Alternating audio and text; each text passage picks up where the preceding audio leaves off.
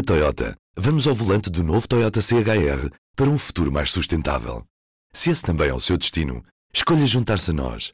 O novo Toyota CHR, para além de híbrido ou híbrido plug-in, incorpora materiais feitos de redes retiradas do mar. Assim, foi pensado para quem escolhe ter um estilo de vida mais ecológico e consciente. Cada escolha conta e escolher o novo Toyota CHR é ir mais além pelo planeta azul. Saiba mais em toyota.pt.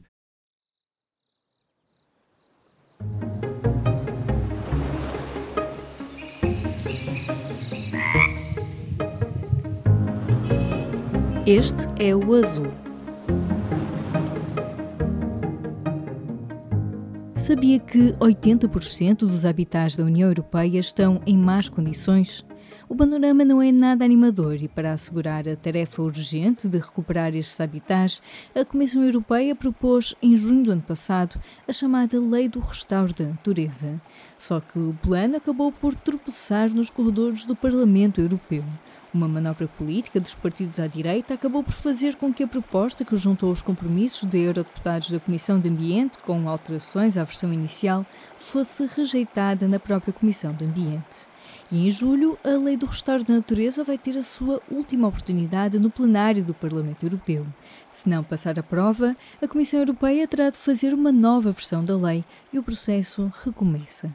Eu sou Aline Flor e neste episódio do Azul convido-vos a perceber a importância e a urgência desta lei para fazer cumprir o Pacto Ecológico Europeu e manter o equilíbrio ambiental na Europa.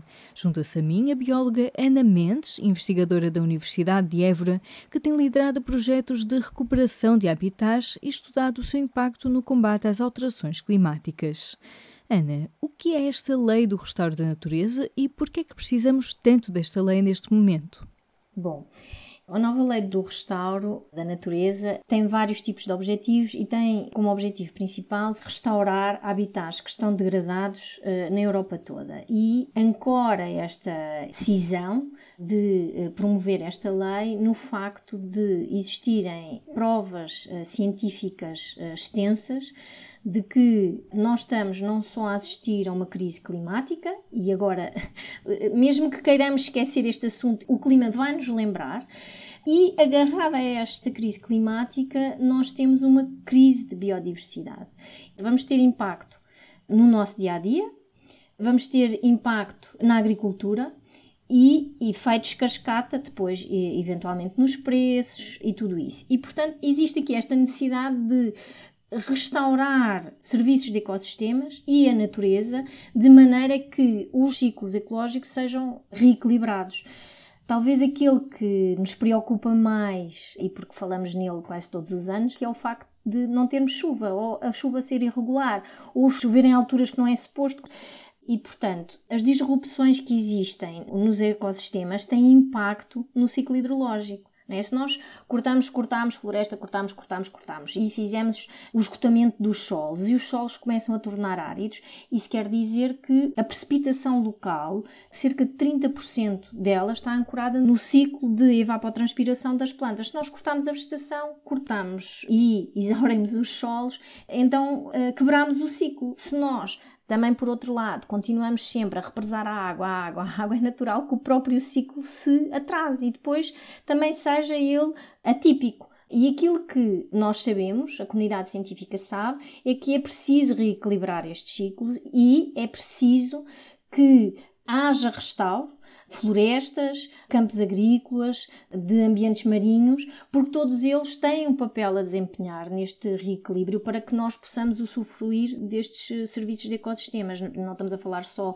aqui da parte da regulação do clima, como da existência da água, até da permanência de água no solo, portanto, esse também é um, um outro grande problema, à medida que vamos desflorestando, portanto, vai existindo aqui uma alteração da incorporação do ciclo do carbono uh, no solo e isso faz com que cada vez menos água seja retida no solo e, portanto, é tudo uma pescadinha de rabo na boca. Queria só dizer então que esta nova lei do restauro tem diferentes objetivos e ela tem objetivos específicos para a parte terrestre, para a parte costeira e para a parte dos ecossistemas de águas interiores foca-se na necessidade que existe, que os Estados-membros deverão ter em restaurar parte de habitats que se encontram descritos no anexo 1 desta lei e que têm que atingir o bom estado ecológico, não é? ou na realidade atingir o bom estado, e depois também pretende ir um pouco mais além, porque é necessário, porque as projeções de facto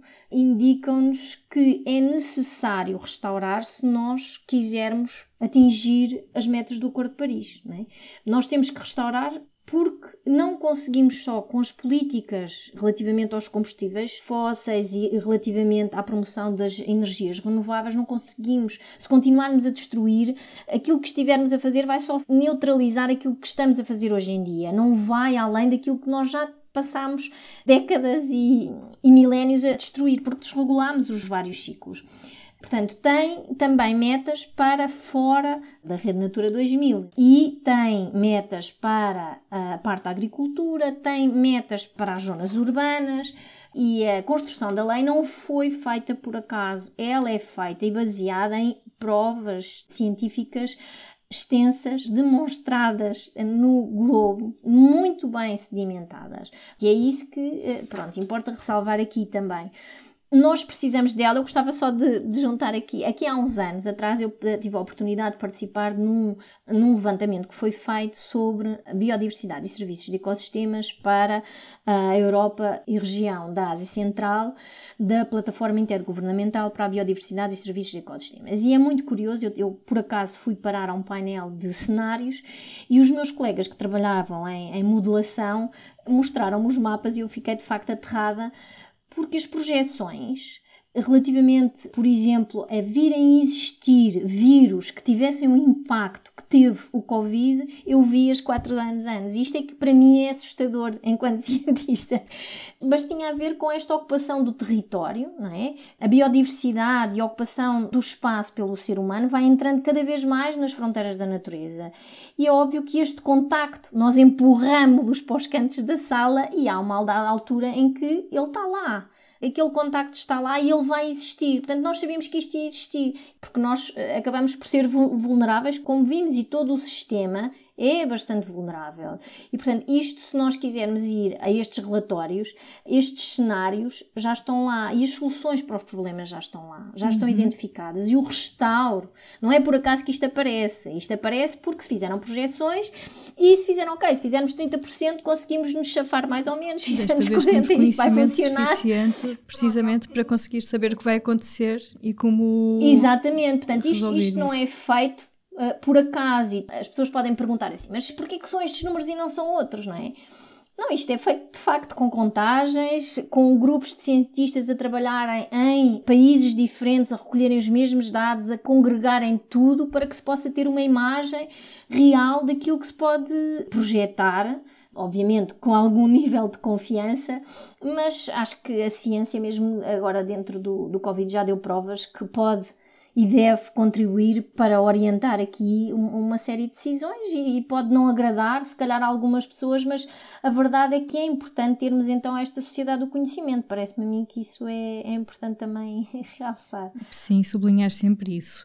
Uma das questões que tem sido levantada, principalmente pelos, eh, digamos, detratores desta, da forma pronto, como foi apresentada a lei de restauro pela Comissão Europeia e a proposta agora que está a ser debatida e com muita polémica pelo Parlamento Europeu, é a questão da agricultura, não é? De como se diz, pronto, nas suas versões mais extremas, que uh, não vamos conseguir garantir a segurança alimentar da Europa, etc a professora conseguia dar uma visão um pouco mais fria sobre o que é que de facto pode ser o impacto desta lei do restauro, por exemplo, na produtividade agrícola, digamos, se nós aplicarmos estas medidas que, como explicou, são necessárias para a nossa sobrevivência, digamos, no, no planeta. Que impacto é que podem ter na agricultura? Pronto, o que é que concretamente nós sabemos que poderá ter que ser ajustado na agricultura europeia, por exemplo, se a lei passar como está mais ou menos previsto neste momento? Bom, eu gostava de começar por dizer que, de facto, as práticas terão que mudar, não é? Terão que ser mais verdes.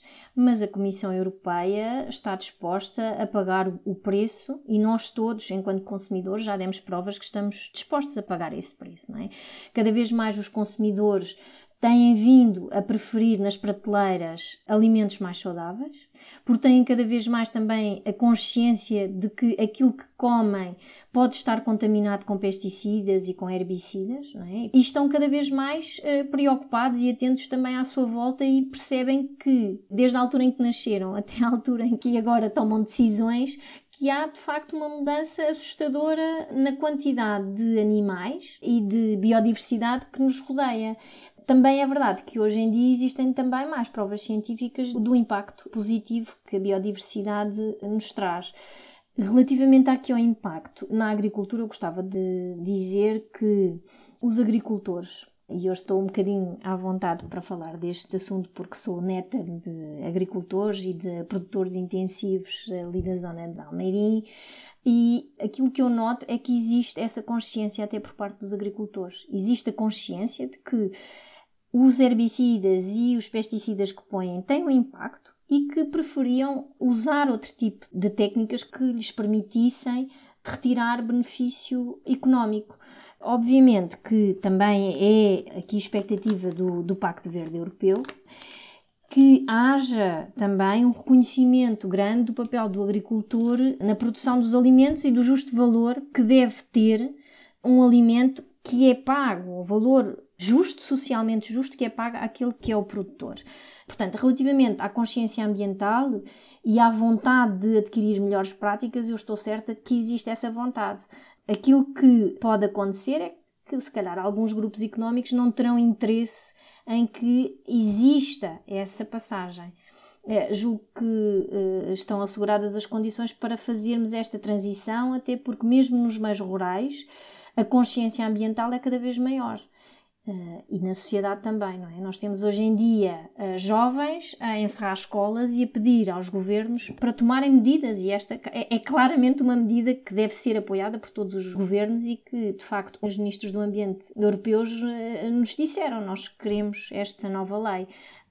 o Parlamento parece andar assim um pouco perdido, mas, mas pronto. Sim.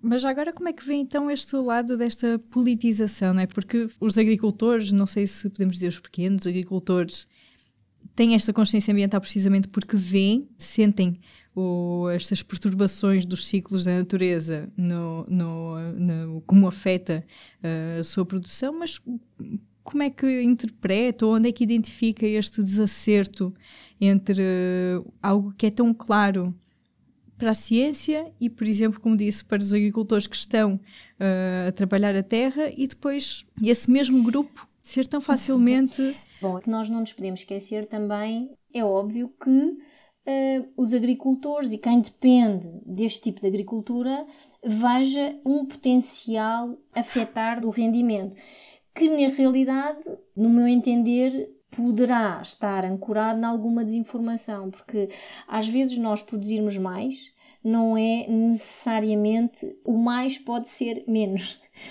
Porque os custos da produção intensiva podem, em alguns casos, comer em parte uma margem do lucro. E portanto, nós podemos produzir menos e sermos mais sustentáveis. E, e, acho muito honestamente que é uma questão de resistência à mudança, sobretudo. Também é uma questão de como é que nós queremos ficar nesta figura, não é? É uma questão de anos porque a sociedade e todos nós, nós temos aqui um, uma nova geração que vão ser os novos consumidores e eles não vão aceitar. Eu já não aceito, não é? Eu já não aceito estes produtos, eu procuro outro tipo de produtos que sejam produzidos em Portugal, que sejam mais verdes. Portanto, esta transição, quer queiramos, quer não, vai, vai dar-se. Cabe-nos a nós decidir se queremos fazer parte desta mudança. Gostava de dizer que portanto, este debate levou a que haja um enfraquecimento da lei, este debate no Parlamento que é motivado aquilo que nos parece, sobretudo por questões políticas, levou a que algumas cláusulas da, da nova lei do restauro fossem enfraquecidas. No caso, uma que a mim me parece escandalosa, para a sociedade de uma maneira geral que havia uma cláusula de não deterioração, ou seja, os Estados-membros não podiam deixar de deteriorar.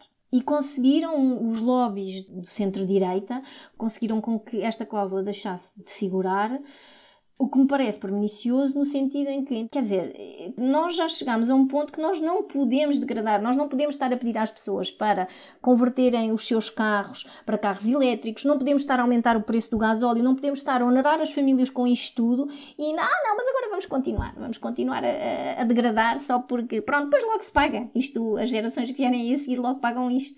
Não pode ser, não é? Temos de ter todos também mais responsabilidade intergeracional, também me parece que é algo que, que que, que é importante.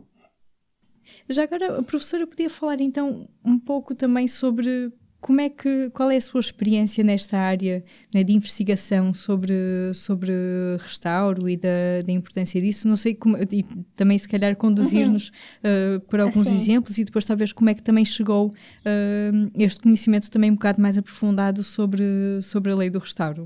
Podia nos falar um pouco sobre, sobre o seu trabalho. Ok. Uh, bom, então eu, eu começo, uh, eu tenho contacto aqui com a parte do restauro uh, no rescaldo do, do, meu doutoramento, que era sobre corredores ecológicos e, e aves em rios e uh, um dos pontos da mostragem era em, em Alpiarça, no, no Paulo da Goxa, e na altura tinha há cerca de 5 ou 6 anos deixado, uh, deixado de existir ali uma extração de inertes grandes e tinha sido selada uma lixeira que se encontrava numa, numa linha d'água.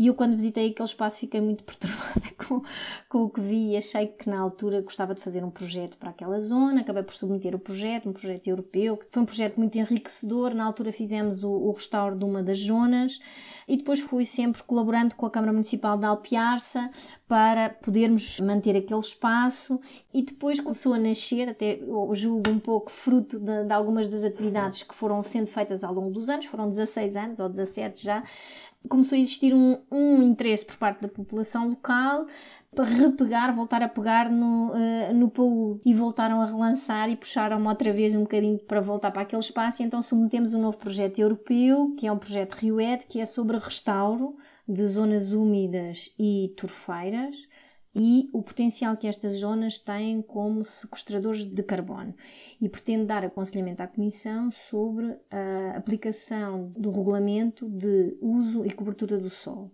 Vamos aqui tentar uniformizar os critérios de reporte à Comissão, como é que eles devem ser feitos em todos os Estados-membros para que, portanto, seja o, também o mais justo e o mais um, para que seja o mais preciso uh, possível. E, portanto, no âmbito deste novo projeto, nós vamos comparar uma parte da reserva do Polo da Gosta que foi criada agora, nova, com zonas onde vamos fazer restauro e comparar então o sequestro de carbono nestas zonas e também comparar com manéis, se tivermos uh, vacas, qual é que é a perda para o agricultor, qual é que são os ganhos, tentarmos quantificar exatamente, ok, nós, nós enquanto sociedade, também é verdade seja dita, não podemos dizer aos agricultores, ah, mas nós agora queremos que vocês parem de fazer isto e desculpem lá, mas isto agora é tudo reserva e não há aqui, não vão produzir alimentos, não é? E não pode ser, porque não é justo. A sociedade paga como um todo os custos e terá que pagar e terá que dar uma contrapartida económica aos agricultores que fazem esta reconversão, que estão dispostos a libertar uma parte do seu território para fazer restauro. Neste projeto, o que nós vamos fazer é então comparar quais são os ganhos em termos de sequestro de carbono, quais são as perdas do agricultor a nível económico e quais são também os ganhos a nível de, de biodiversidade, para depois podermos fazer então este aconselhamento de dizer à Comissão, então as ajudas devem ser feitas com base nestes e nestes pressupostos. Não é? Estamos a trabalhar, e agora julgo que é muito importante uh, ressalvar isto, que é também no âmbito aqui da, da, nova lei do restauro tem vindo a público uma série de confusões acerca da, portanto, do setor agrícola e da falta de apoio. E na realidade nós estamos a trabalhar com a Quinta da Atela, que é do Grupo Valor e aquilo que notamos é que existe uma preocupação genuína em tornar os negócios mais sustentáveis. Eh, e portanto percebe-se que há aqui um jogo político que a sociedade como um todo está um pouco aliada e que é importante também que os políticos tenham a noção que têm uma responsabilidade por terem sido eleitos e que, e que por vezes, se calhar, não é pior uh, saírem do meio onde estão e fazerem um bocadinho um zoom out e perceber, ok, eu estou imiscuído, esta é a realidade que eu estou a ver, porque só estou a trabalhar com estas pessoas, mas eu preciso de vir cá fora e olhar para este problema de fora para conseguir tomar uma decisão e para representar até quem me elegeu da melhor maneira, porque a sociedade parece-me que já deu provas suficientes daquilo que quer.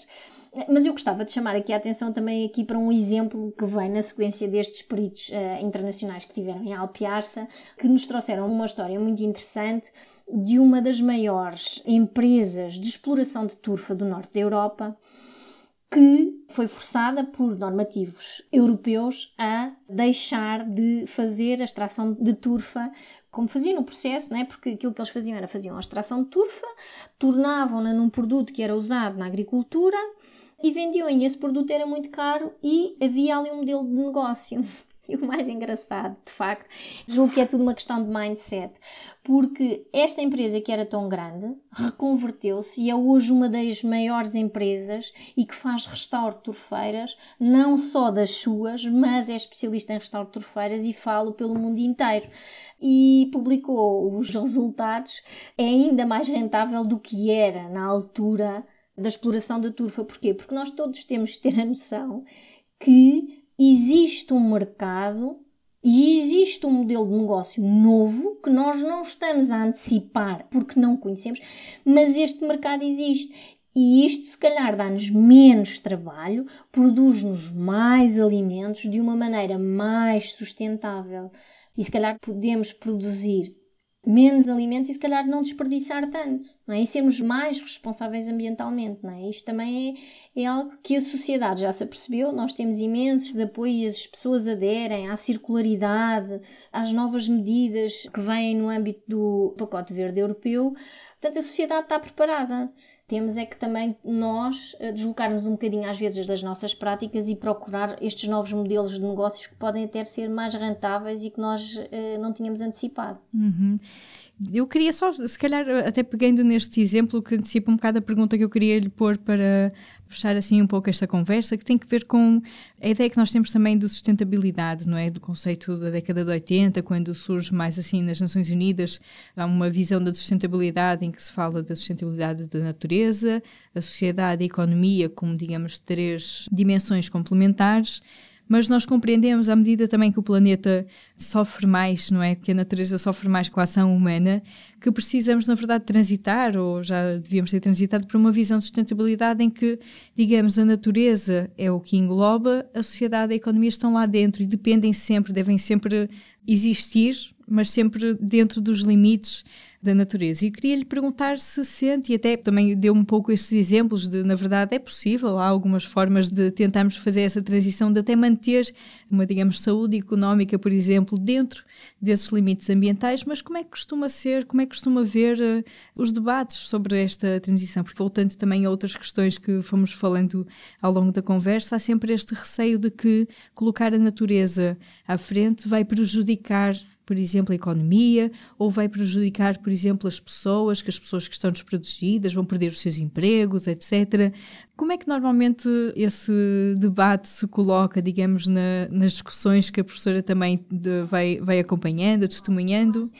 Olha, enquanto cientista, para mim é às vezes frustrante porque de facto isso são ideias feitas. São ideias feitas que são mitos que se criam, não é? E que é quase, ah, isto não é possível porque senão nós vamos perder e isto. Quer dizer, nós, uh, nós perdermos seguramente se não fizermos as coisas bem feitas, isso, mas isso é sempre, tendo em consideração a natureza ou não. Se fizermos as coisas mal feitas, temos um negócio que pode não ter em consideração a, a, a natureza e correr mal porque está mal projetado de raiz, não é? Uh, o Fórum Económico Mundial que não é propriamente. Eh, eles trabalham estas temáticas e trabalham exatamente também como é que nós podemos fazer isto com menos dinheiro, menos recursos e ganhar dinheiro na mesma, não é? E, e o Fórum Mundial apoia estas medidas todas, porque nós não consideramos muitas vezes ou frequentemente as externalidades que são, no fundo, o impacto que vem após determinado tipo de práticas. Portanto, eu posso fazer tomate, posso fazer milho de uma determinada maneira. E se faço isso numa área muito grande, e se isso tem um impacto muito grande negativo ao longo do tempo, quando chega um determinado solo que foi exaurido, que foi usado intensivamente, que foram aplicados herbicidas e pesticidas ano após ano, após ano, após ano, e já não nada cresce ali, não é? Então, A seguir, o que é que eu tenho que fazer? Então, tenho que restaurar, não há nada, já não, há, já não é possível produzir ali. E cada vez mais os, os agricultores assistem aí. Se não é possível produzir ali, temos que restaurar. E restaurar custa muito dinheiro. E isto são as tais externalidades. No preço, quando eu comprei o milho, quando eu comprei o tomate, quando eu comprei os pepinos, os morangos, as cerejas, tudo, este preço não está incluído no preço. E é isso que depois nós vamos ter todos que pagar, porque as gerações que vêm a seguir vão ter que ter espaço para produzir os seus morangos e as suas cerejas, não é? E nós todos temos a responsabilidade de restaurarmos até aquilo que nem fomos nós a estragar. Quando era miúda, os meus pais e os meus avós, como já disse, eram, eram agricultores, os meus avós apanharam a transição do trabalho manual na agricultura. Eu lembro-me do tomate ser todo apanhado à mão, para dentro de grades, e depois era transportado à mão para dentro de um trator e depois era então levado à fábrica. E os meus avós então apanharam esta transição entre o manual para o mecânico. E é natural que tiveram alguma dificuldade, e chegou a uma determinada altura que tiveram dificuldade em acompanhar e desistiram. Depois foi o meu pai e a minha mãe e o meu tio que acabaram por pegar no, uma parte no negócio, mas depois também com as suas vidas acabaram por eh, abandonar uh, a agricultura e dedicar-se a outras atividades.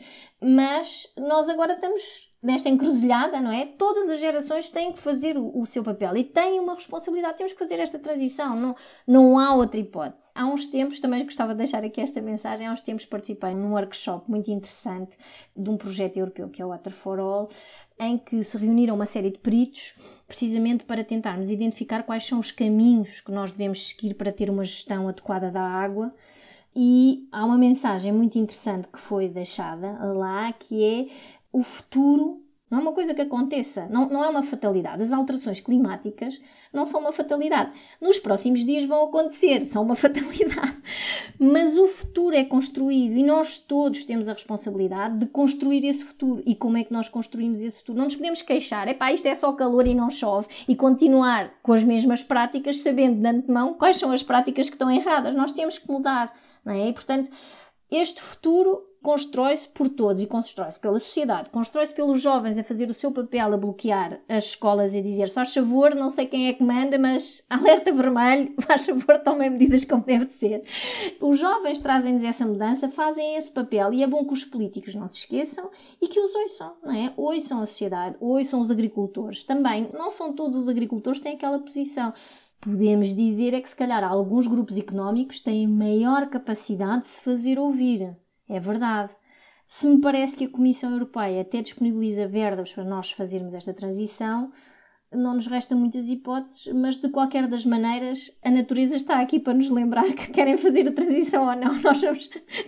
Os gráficos vão continuar. Não, a natureza não se resta por gráficos, nós é que já vimos nos gráficos aquilo que vai acontecer e é importante que esta crise climática e esta crise ecológica e quando digo ecológica, estou a reportar-me à disrupção dos mecanismos de regulação de uma série de serviços que os ecossistemas nos prestam e que nós assumimos por garantidos. E de repente não chove, e de repente temos cheias, não sabemos porquê. Então, mas se nós desflorestamos, não nos podemos queixar, não é? Se nós quisermos fazer isto tudo, estas são as consequências. Portanto, na minha opinião, acho que não temos hipótese e também não nos podemos esquecer que estas alterações climáticas também nos trazem aqui problemas de saúde. O Covid vai-nos só mostrar um cheirinho daquilo que pode acontecer e pronto, temos que fazer esta transição. Não parece que haja muito mais espaço. Uma conversa com Ana Mendes, investigadora da Universidade de Évora, sobre a lei do restauro da natureza e a sua importância para fazer cumprir o Pacto Ecológico Europeu e o Acordo de Paris. Já sabe, se gostou de ouvir este episódio, siga o podcast na sua aplicação preferida para não perder o próximo. Se tiver sugestões de temas e entrevistas, envie para o e-mail aline.flor.público.pt. O Público é o único jornal em Portugal com uma secção inteiramente dedicada à crise climática e sustentabilidade. O Azul tem como parceiros a Fundação Carlos Gulbenkian, o projeto Biopolis, a Lipor e a Sociedade Ponto Verde. Mas para manter a sua fonte de informação, de acesso livre sobre clima e ambiente, também precisamos de si. Não deixe de assinar o público. O podcast Azul é editado por mim, Flor, e volta daqui a duas semanas. Até lá!